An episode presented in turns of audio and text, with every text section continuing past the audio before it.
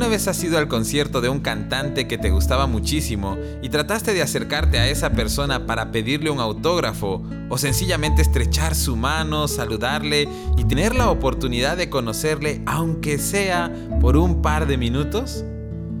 Si has estado en esa situación, sabes que es verdaderamente difícil acercarte a una persona famosa y conocerle.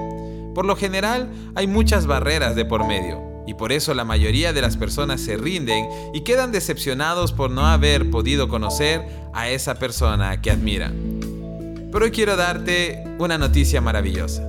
Y es que gracias al sacrificio de Jesús, hoy tú puedes acercarte libremente y sin barreras al Dios Todopoderoso, el Creador de todo el universo, quien sostiene el mundo entero en sus manos y quien te ama apasionadamente. Hebreos capítulo 4 versículo 16 nos dice, Así que acerquémonos con toda confianza al trono de la gracia de nuestro Dios. Allí recibiremos su misericordia y encontraremos la gracia que nos ayudará cuando más la necesitamos.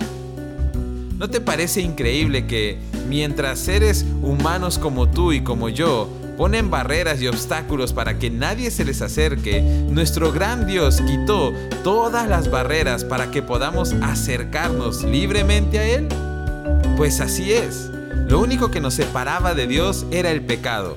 Y Cristo vino para morir por nuestros pecados y darnos así un libre acceso al trono de la gracia de Dios. Nosotros no habíamos hecho nada bueno para merecer estar cerca de Dios, sino que por el contrario, éramos enemigos de Dios.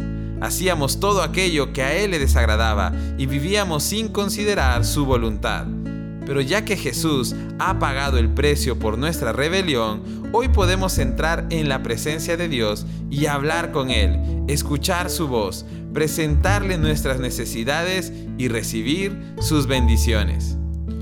Quiero animarte a que te tomes un tiempo hoy para entrar en la presencia de Dios. Acércate a Él por medio de la oración, cuéntale todo lo que hay en tu corazón, pídele aquello que necesitas con toda confianza y escucha su voz por medio de la Biblia, porque todos esos beneficios son los que Jesús compró para nosotros. Y no debemos menospreciar un regalo tan grande como lo es la presencia de Dios, porque es por su gracia que podemos acercarnos a Él. Que Dios te bendiga.